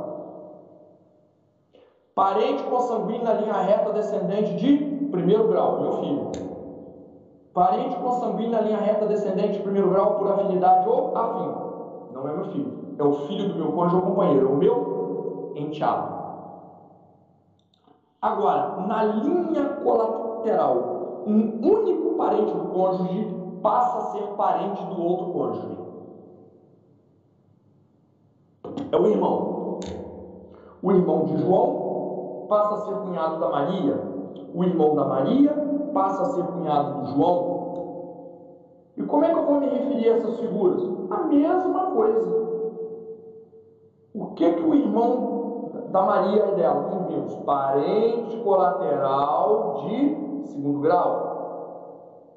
Como é que fica agora ele na relação de cunhado com João? Parente colateral de segundo grau por afinidade ou afim. Por lado de cá a mesma coisa. Como é que fica a questão do irmão do João com relação a Maria. Mesma coisa. Se é com relação a João, parente colateral de segundo grau, é o irmão. Se é com relação a Maria, que é o cunhado, parente colateral de segundo grau, por afinidade ou afim. Ponto. E acabou o parentesco. Como eu botei aqui, ó, filho do cunhado, não é nada do João e não é nada da Maria. A prima da Maria não é nada do João. O tio da Maria não é nada, não é nada do, do, do João. Parente por afinidade. Sogro, sogra, genro, nora, padrasto, madrasta, enteado, enteada e na linha colateral um só que é o irmão. Linha reta sogro, sogra, sogro, sogra, genro, nora, padrasto, madrasta, enteada, enteada. Linha colateral, só o irmão, mais ninguém. E por último, vocês passarem assim o dia felizes, parágrafo 2 do artigo 1595, na linha reta, a afinidade não se extingue com a dissolução do casamento ou da união estável. Significa dizer que sogro, sogra, genro, nora, padrasto, madrasta, enteada, enteada, não é nem para o resto da vida, é para eternidade. Esse parentesco não se dissolve nunca mais. Esse parentesco é para eternidade. O cara morreu, a mulher casou-se de novo. Por isso, Jéssica, você tem que se dar muito bem com seu sogro, com sua sogra, enteado, a, o, o sujeito morreu. A Jéssica casou-se de novo. Ela agora tem dois sogros e duas sogras.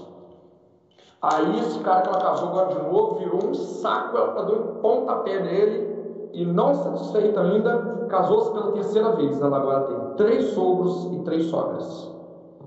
Parentesco que a gente pode falar na linha por afinidade, ex, só o cunhado. Quando o casamento termina, cessa o parentesco de cunhadinho. Morreu, divorciou, ex-cunhado, ex-sogra, ex-sogro, ex-genro, ex-nora, ex-padrasto, ex-madrasta, ex-enteada, ex-enteada não existe. Uma vez sogro, uma vez sogra, uma vez genro, uma vez nora, é para a eternidade. Uma vez padrasto, uma vez madrasta, uma vez enteado, é para a eternidade. O único, o único que a gente pode falar ex é o cunhado. Isso aí, Laís. Sogro, sogra, genro, nora, padrasto, madrasta, enteado enteada é para eternidade. Nem a morte dissolve esse parentesco. Nem a morte dissolve esse parentesco. De tão forte que ele é. Cunho. Cunho é quem? Cunhado?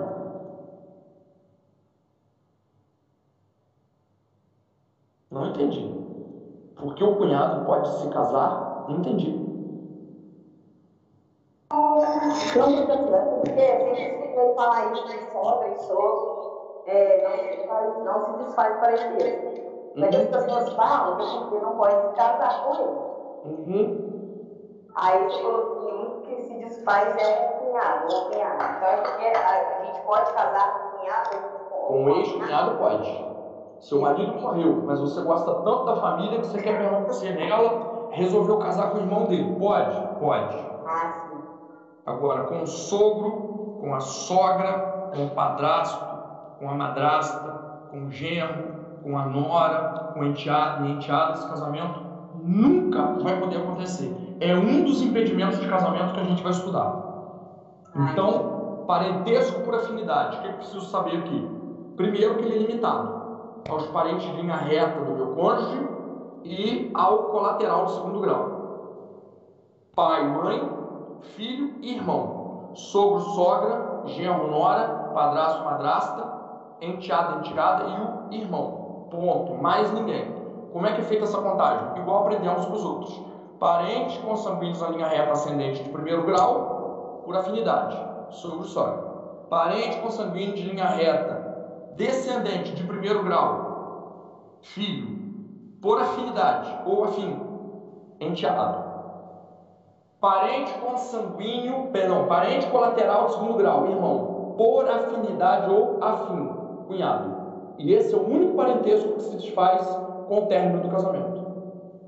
O casamento acabou porque alguém morreu, o casamento acabou porque alguém porque se divorciaram. Parentesco de sogro, sogra, genro, nora, padrasto, madrasta, enteado, enteada é para eternidade.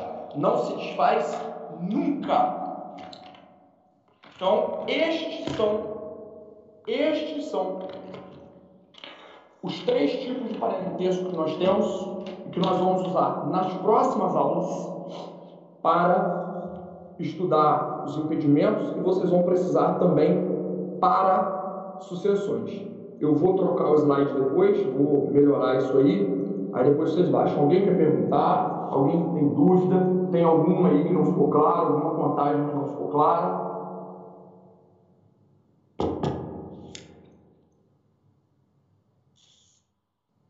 Ninguém?